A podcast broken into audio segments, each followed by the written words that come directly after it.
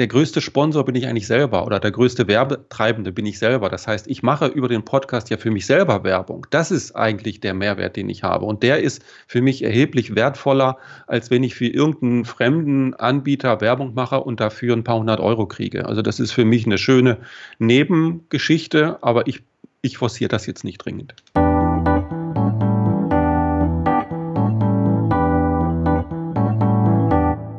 Und herzlich willkommen beim Podcast übers Podcasten.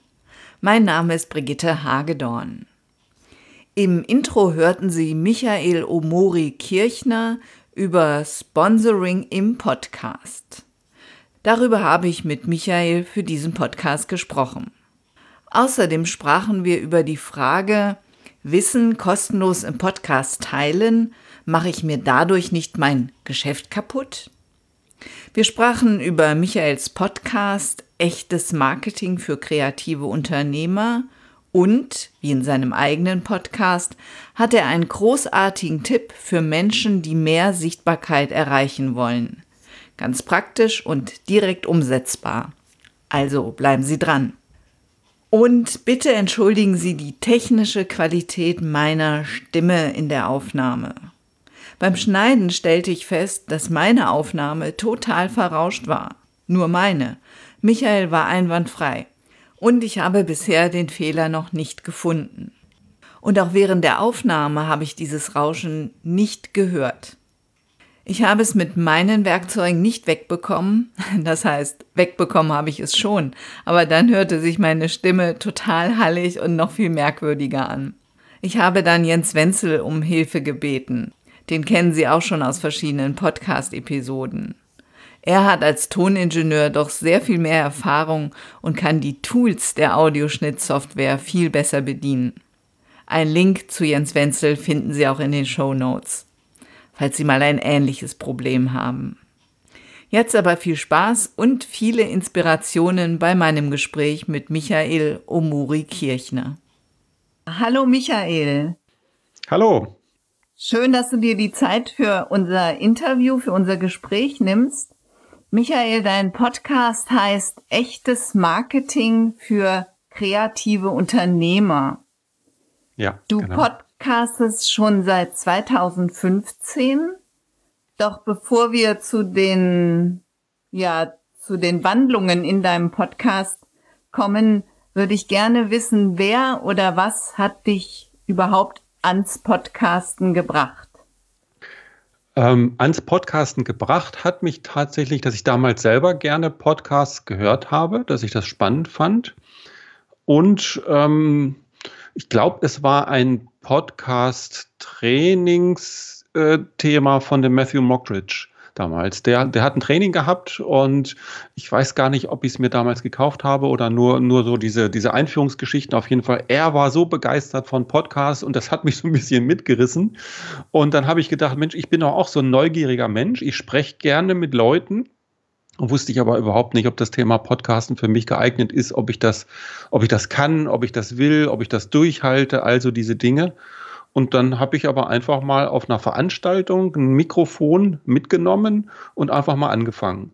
So ein zehn Minuten Gespräch mit einem Kollegen gehabt und habe gedacht, ja, was soll schief gehen? Einfach mal ausprobieren.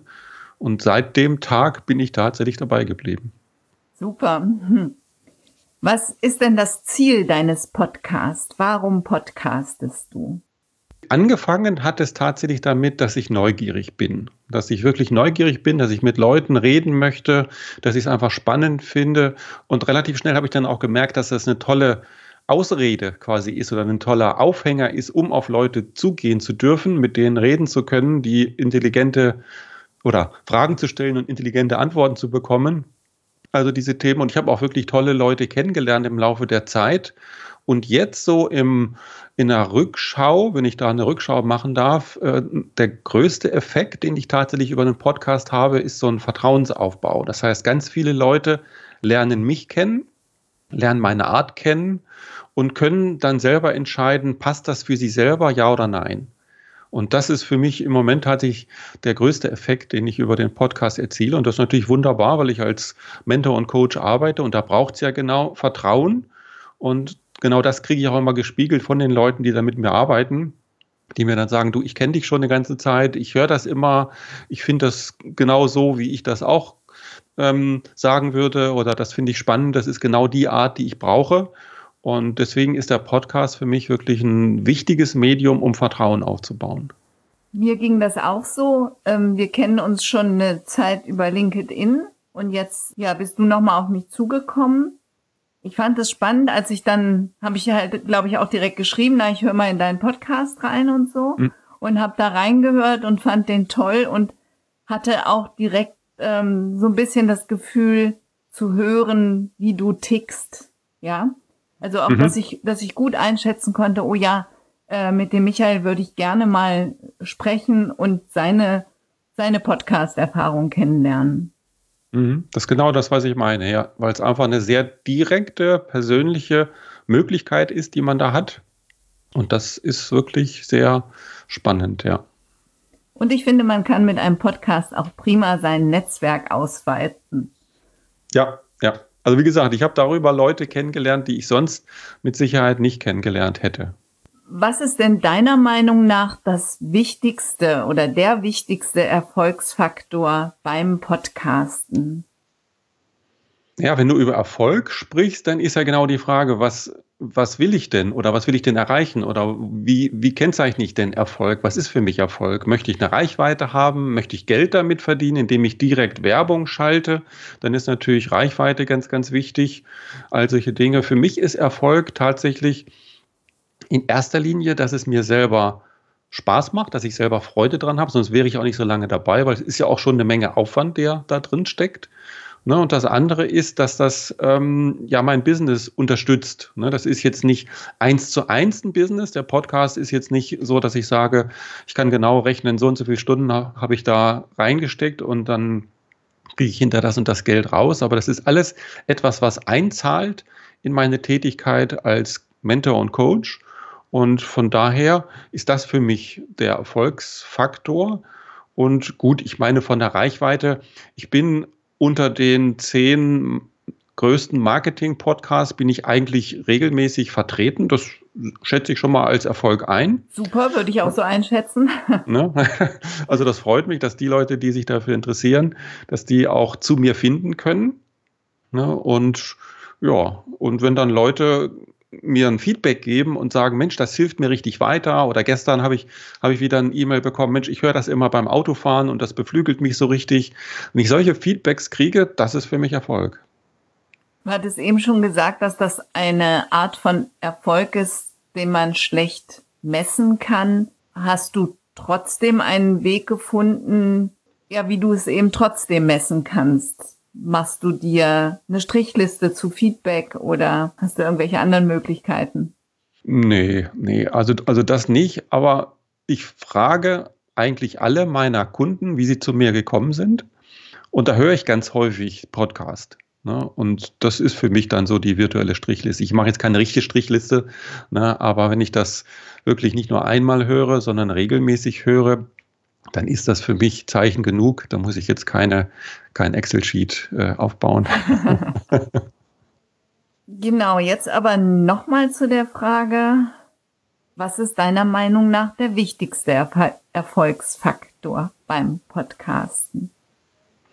Also das Wichtigste ist wirklich, dass man Spaß am Medium hat, dass man Spaß hat, sich mit Leuten zu verbinden, dass man sich austauschen möchte mit spannenden Leuten, die gerne auch vielleicht andere Meinungen haben als man selber, dass man inspiriert wird. Und äh, ich meine, selbst wenn ich Podcast-Host bin, bin ich ja letztendlich auch Teilnehmer oder profitiere von den ganzen Dingen, die ich da erzählt bekomme. Das heißt, dieser Wissenstransfer, der findet ja nicht nur in die Richtung Zuhörer statt, sondern der findet ja auch in meine Richtung statt. Und das ist ja das Coole. Ich darf alles das fragen, was ich gerne fragen möchte. Ich erfahre alles das, was ich erfahren möchte. Und das ist für mich der größte, der größte Benefit von so, einem, von so einem Podcast, dass eigentlich alle, die daran teilnehmen, sowohl mein Interviewgast als auch ich selber, als auch die Zuhörer, hinterher mit mehr Wissen rausgehen als vorher, mit mehr, ja, einfach besser dastehen als vorher. Ne? Und das ist, ähm, also deswegen bin ich so begeistert von dem Medium-Podcast. Und was meinst du, wie wichtig ist ähm, zum Beispiel, dass du regelmäßig sendest, dass du eine eine gleichbleibende Frequenz vielleicht hast oder dass deine Podcasts eine bestimmte Länge haben. Mhm. Hast du da irgendwie Erfahrungen mitgemacht? Ja, es ist relativ schwierig. Also ich bin äh, oder ich habe mir selber vorgenommen, sehr regelmäßig zu veröffentlichen. Ich hatte eine Zeit lang mal einmal pro Woche, dann bin ich auf alle zwei Wochen gegangen. Im Moment bin ich wieder bei einmal pro Woche. Ähm, und ich kriege jetzt nicht unbedingt sofort Beschwerden, wenn jetzt äh, der Dienstag ist. Bei mir ist die Veröffentlichung meistens am Dienstag. Ich kriege nicht sofort Beschwerden, wenn der Dienstag da ist und keine Podcast-Episode erscheint. Das nicht unbedingt, aber ich, wenn ich von mir selber ausgehe, es gibt Podcasts, die ich regelmäßig höre und da weiß ich schon, wann kommt eine neue Episode raus und wenn da keine kommt, dann bin ich irgendwie ein bisschen enttäuscht. Ne? Und von daher, wenn es den anderen Leuten genauso geht wie mir, dann möchte ich diese Enttäuschung natürlich nicht unbedingt haben und halte mich dann dran, dass es, wenn es irgendwie geht, tatsächlich regelmäßig rauskommt. Das, das geht mir tatsächlich auch so. Ich habe eine Zeit lang einen Podcast zum Beispiel sehr regelmäßig gehört. Der kam immer mittwochs. Der mhm. musste dann bitteschön aber auch Mittwochmorgens ähm, da sein. Ne? Ja, ja, mhm. ja. Ich habe mal eine Umfrage in meinem Podcast gestartet und habe mal gefragt, wie häufig der denn kommen sollte. Denn ich sende nur alle vier Wochen, also einmal im Monat. Und ähm, da sagten aber die meisten Hörer auch, dass das wäre okay. So. Das glaube ich auch, dass es gar nicht so wichtig ist, ob es jetzt ähm, einmal pro Woche, einmal alle 14 Tage oder was auch immer kommt, sondern ich glaube, wichtiger ist noch, dass es verlässlich kommt. Und wenn du es ankündigst, dass du alle vier Wochen ähm, veröffentlichst, ich glaube, das ist absolut in Ordnung. Und mit der Länge hast du da ein bisschen rumgespielt oder Erfahrungen gemacht? Ja, auch da ähm, orientiere ich mich so ein bisschen an dem, was ich selber gut finde oder was ich selber gerne konsumiere. Es gibt so ein paar Podcasts, die ich eigentlich gut finde, die ich auch gerne höre, die aber dann irgendwie zwei Stunden lang sind. Ne? Und das ist dann schon wirklich echt eine Hausnummer. Wann habe ich zwei Stunden, mir das wirklich anzuhören? Und dann verbleibt es häufig. Das ist mal auf einer Flugreise in den Urlaub oder solche Geschichten oder in einer Bahnfahrt oder wenn man mal weitere Strecken mit dem Auto fährt, okay. Aber jetzt äh, im normalen Leben ist es schwierig. Und deswegen habe ich mich selber auch, ähm, habe ich mir selber vorgenommen und meistens halte ich mich auch sehr gut dran, halbe Stunde. Ne? Eine halbe Stunde ist bei vielen Leuten so ein, so ein Weg zur Arbeit. Ne, da kann man das gut, gut reinpacken. Und die halbe Stunde, die funktioniert auch sehr gut, wenn ich Gäste habe. Wenn ich eine Solo-Folge habe, dann schaffe ich meistens keine halbe Stunde, sondern dann sind es so zehn Minuten, weil da fehlt irgendwie der Gesprächspartner und, und irgendwann ist das Gespräch mit einem selber dann zu Ende und dann sind halt nur zehn Minuten und ich will jetzt nicht unbedingt den Podcast in die Länge ziehen, nur damit es länger wird. Wenn alles gesagt ist, was gesagt werden soll, dann ist er halt vorbei und dann sind es bei Solo-Folgen meistens zehn Minuten, bei Interviewfolgen meistens eine halbe Stunde. Ich habe als erste Folge, die ich gehört habe bei dir, die sehr kurze Folge Mitbewerber ausbilden angehört. Mhm. Und äh, da hast du die Frage gestellt, ob du nicht, indem du Wissen teilst, im Prinzip deine eigene Konkurrenz ausbildest. Mhm. Und das ist auch ein Gedanke, den viele Menschen, die einen Podcast starten wollen, auch haben. Ja, dieses, ich kann doch nicht mein ganzes Wissen rausgeben, dann kommt ja keiner mehr zu mir und bucht mich. Mhm. Und auf deiner Seite habe ich ein ganz schönes Feedback von einem deiner Kunden gelesen, da steht, Michael ist ein Mensch mit Herz und denkt mehr an ein gemeinschaftliches Geben und Nehmen als an Wettbewerb und Futterneid. Mhm. Also kannst du kurz deine Antwort zu der Frage, ob du denn deine Konkurrenz im Prinzip heranzüchtest, ähm, beantworten. Ja, natürlich. Ich teile Wissen und das Wissen kommt auch Mitbewerbern zugute. Ne, das heißt, das ist dann auch so, dass da bestimmte Wissensbausteine übernommen werden, aber genauso mache ich es ja auch. Ne? Das heißt, ich bin ja auch nicht im luftleeren Raum, sondern ich gucke mir ja auch an, was um mich herum passiert und wie es andere machen. Übernehme das nicht eins zu eins, aber lass mich inspirieren. Und von daher erlebe ich das wirklich so, dass das heute einfach ähm, sinnvoll und, und einfach der einzig richtige Weg ist. Das ist die eine Antwort. Und die andere Antwort, oder so, so ein bisschen andere Frage, was, was viele Leute dann auch stellen, ich kann doch nicht mein ganzes Wissen verschenken, ich möchte es ja eigentlich verkaufen. Ich bin ja eigentlich jemand, der sein Wissen verkauft. Und da ist meine Antwort drauf, ich glaube nicht, dass in der heutigen Zeit man Wissen verkaufen kann. Im Einzelfall vielleicht schon, aber das, was die Leute bezahlen, ist nicht Wissen, sondern Hilfe zur Umsetzung. Das heißt Begleitung bei einer Veränderung. Und das ist das, was die Leute bezahlen. Und dafür ist Wissen nur ein kleiner Baustein. Und das reicht aber nicht aus, sondern dazu gehört halt noch sehr viel mehr.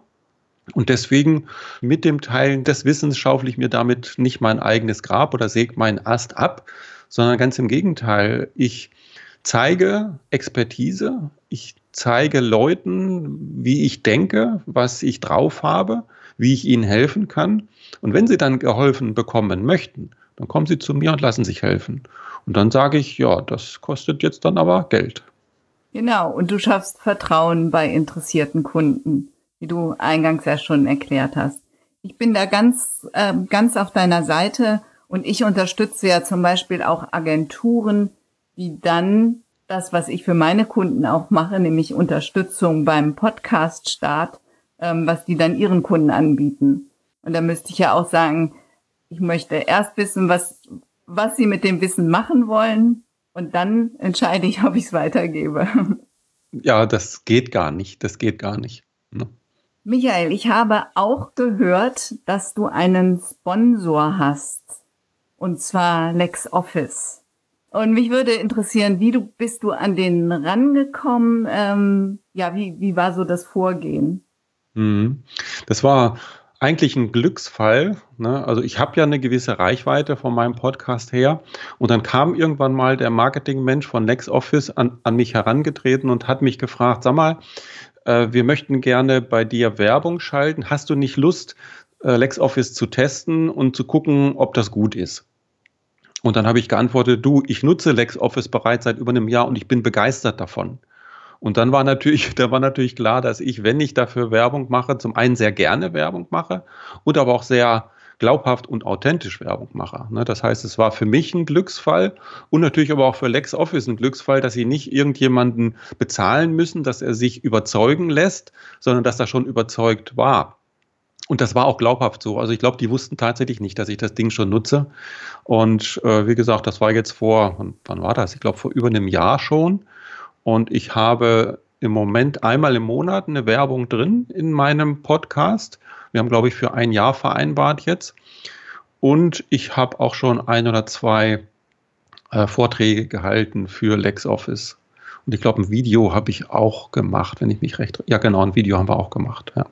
Das heißt, es ist über den, dieses Sponsoring sind auch noch andere Projekte zustande gekommen. Mhm, ja, genau, genau, genau. Es ist auch noch was geplant jetzt.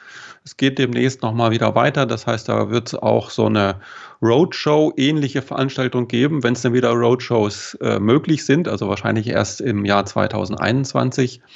Ne? Und da sind wir auch im Gespräch, dass da auch was stattfinden kann. Und das finde ich auch eine sehr spannende Geschichte, dass man Sponsoring jetzt nicht so als Werbeschaltung einfach nur sieht, sondern als Zusammenarbeit, als Kooperation. Und da sind die Werbetreibenden ja auch sehr interessiert dran, dass das wirklich authentisch rüberkommt, dass das jetzt nicht einfach nur so eine bezahlte Werbeplatzierung ist, sondern dass das wirklich, ähm, ja, eine Mischung aus Mehrwert für den Zuhörer vielleicht sogar ist und aber auch authentischer Meinungsäußerung. Und das finde ich auch ganz wichtig. Es kam beispielsweise während dieser Zeit ein weiterer Sponsor auf mich zu, ein Mitbewerber von LexOffice, der gesagt hat, wir möchten gerne bei dir Werbung schalten. Und da habe ich gesagt, du, ich mache gerade mit LexOffice was. Und ich glaube, die haben sogar gesagt, macht nichts, mach trotzdem für uns, wir geben dir Geld. Und da habe ich gesagt, nee, das geht nicht, kann ich nicht machen. und dann sind wir nicht zusammengekommen. Und ich nehme mal an, dass du jetzt keine Zahlen nennen kannst, was LexOffice dir da zahlt pro Folge. Aber Kannst du denn ungefähr sagen, lohnt sich das? Kann man sich dann dafür mal ein neues Mikrofon vielleicht kaufen oder ein bisschen sparen? Oder verdienst du nur über die genannten Folgen, also in denen du explizit sagst, hier, dieser Podcast wird von LexOffice gesponsert, bekommst du dann dafür die Summe X? Oder bekommst du für die äh, über das Affiliate, dass die sehen von deiner Webseite, gehen Kunden zu LexOffice? War jetzt etwas schräg ja, ich, ausgedrückt. Nee, ich habe es verstanden. Also die Leute oder die Werbetreibenden schlagen ja beide Dinge vor. Ne? Also einige Werbetreibende sagen, ich gebe dir eine konkrete Summe X, ne? gucken Sie natürlich vorher an, wie ist die Reichweite und dann kriegt man eine Summe X und dann ist es okay. Und andere sagen dann wieder, nee, wir zahlen dir erstmal gar nichts, sondern bezahlen dich über Affiliate. Das heißt, je mehr Kunden wir dann bekommen, desto mehr Geld kriegst du letztendlich. Und das mit dem Affiliate ähm, finde ich immer so ein bisschen schwierig, weil die Nachverfolgbarkeit ist nicht so richtig da und also mache ich sehr, sehr ungern und funktioniert auch in aller Regel nach meiner Erfahrung nicht so gut, sondern ich arbeite mit LexOffice und auch mit anderen, ich habe schon mit anderen Partnern gearbeitet, eigentlich auf Festpreisbasis. Das heißt, ich kriege pro Folge vereinbaren was passiert dort, wie lang ist die Einblendung, wo ist die Einblendung. Auch ganz wichtig, äh, gleich am Anfang, in der Mitte, am Ende, wie lang. Und dann wird danach entsprechend bezahlt. Ob sich das lohnt, ist natürlich relativ, aber ich bin gar nicht so erpicht darauf, Werbung drin zu haben. Wenn es passt, okay, super, können wir das gerne so machen. Aber ich bin auch gar nicht aktiv auf der Suche nach weiteren Sponsoren, weil der größte Sponsor bin ich eigentlich selber oder der größte Werbetreibende bin ich selber. Das heißt, ich mache über den Podcast ja für mich selber Werbung. Das ist eigentlich der Mehrwert, den ich habe. Und der ist für mich erheblich wertvoller, als wenn ich für irgendeinen fremden Anbieter Werbung mache und dafür ein paar hundert Euro kriege. Also das ist für mich eine schöne Nebengeschichte, aber ich, ich forciere das jetzt nicht dringend. Und du hast ja auch gesagt, zum Beispiel mit LexOffice sind ja auch schon ähm, gemeinsame Projekte entstanden. Das ist natürlich genau. dann auch sehr viel wert. Das ist sehr viel wert, ganz genau. Aber wie gesagt, es muss einfach authentisch sein, es muss auch stimmig sein, ich muss auch tatsächlich begeistert sein von dem Anbieter. Ne? Und wenn ich das nicht bin, dann kann ich all das auch gar nicht in der Form anbieten. Jetzt hätte ich gerne noch ein paar Fragen zum Detail. Wie podcastest du? Also, mit welcher Technik nimmst du auf? Wie bearbeitest du die Aufnahmen oder bearbeitest du sie überhaupt? Wo hostest du? Magst du da noch ein paar Worte zu sagen? da kann ich, glaube ich, zwei Stunden jetzt drüber sprechen. Oh nein.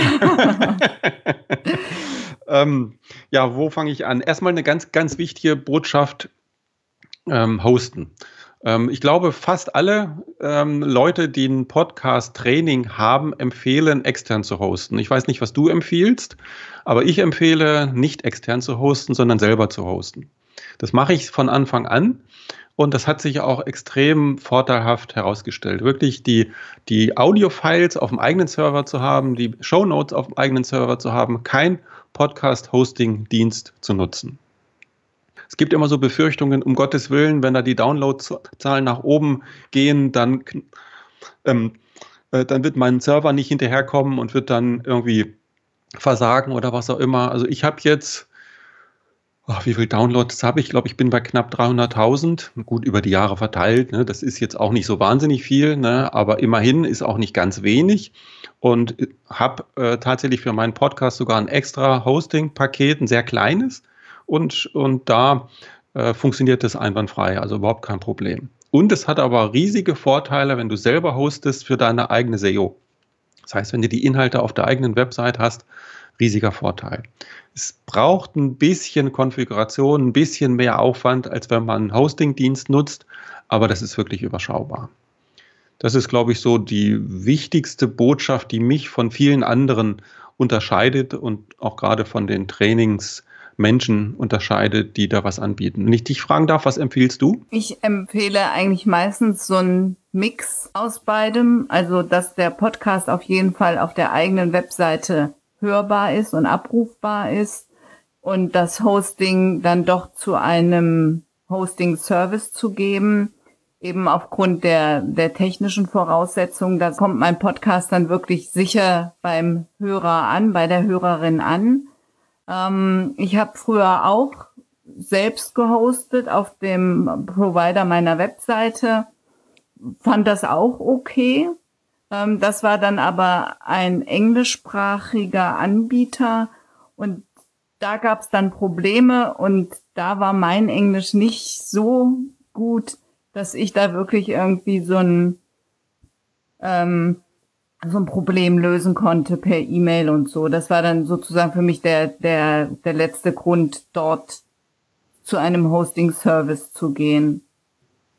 Allerdings habe ich mit Hosting-Services auch schon schlechte Erfahrungen gemacht, nämlich dass äh, dort, also auf der anderen Seite, deren Server gecrackt wurde. Ups. Und ähm, dann waren irgendwie ein Teil der Folgen weg und so. Mhm. Grundsätzlich empfehle ich aber immer nach Art des Podcasts.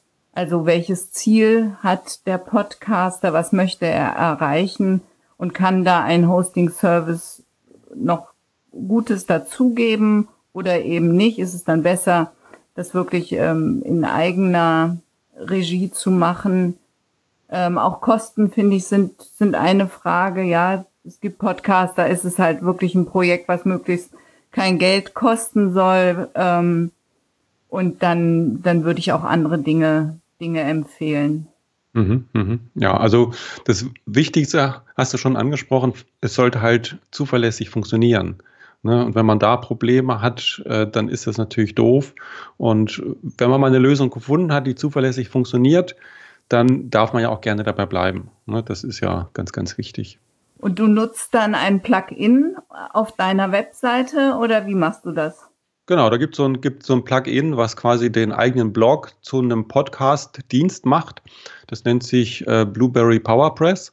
Genau, das dam damit habe ich auch, das verlinke ich mhm. auch, damit habe ich früher auch ge Mhm, mh. Und ich habe da, ich habe da sehr gute Erfahrungen damit gemacht. Das ist wirklich wunderbar. Aber wie gesagt, es führen viele Wege nach Rom. Ja, die ja, Statistik, die Statistik fand ich, die war dann irgendwann. Dann hatte ich noch einen zweiten Podcast über die laufen und dann konnte ich die beiden Podcasts in der Statistik nicht mehr richtig auseinanderhalten und. Das stimmt, das stimmt. Da habe ich dann, da habe ich dann einfach zwei Accounts angelegt dort.